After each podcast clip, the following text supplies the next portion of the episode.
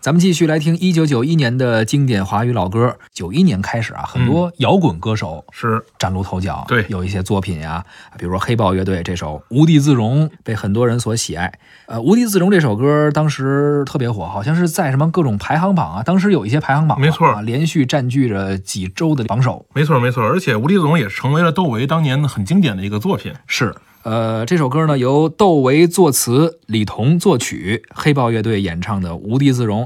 李彤是黑豹乐队的吉他手，没错，而且李彤是一直在这个黑豹乐队坚持的。对，这个黑豹乐队其实这个这么多年换了无数个主唱，换了我们印象比较深的，像窦唯，最早是丁武，对，丁武最早那就更早了，最早丁武，然后是窦唯，对，后来换他们那啊栾树，对栾树栾树在黑豹待过，现在又不一样了，没错啊没错。主唱老换，这乐队挺少见的那而且对，而且主唱换主唱好多都是因为妹子的原因，是吧？啊，都是什么原因？都是因为姑娘的原因，姑娘的原因是吧？？这有故事啊。啊，这个故事就太多了，是吧？是呃但是黑豹乐队其实呃不管主唱怎么换，可能更多人觉得经典的声音，或者说他最巅峰的时候留下的作品最好的那个阶段，还是窦唯的那个时代。呃，对，但是其实窦唯在黑豹也挺短暂的。嗯啊，黑豹当年其实九零年左右他们就已经出道了。他们当年九零年有一个这个第一个这个叫九零年现代音乐会的时候，很多这个摇滚乐队都都在上面，比如唐朝啊、什么呼吸眼镜蛇呀、什么的。那个时候黑豹就已经组成了。是但那个时候呢，他们主办方就觉得黑豹他们不不摇滚，不成熟，嗯根本没让他们上台，他们在底下听。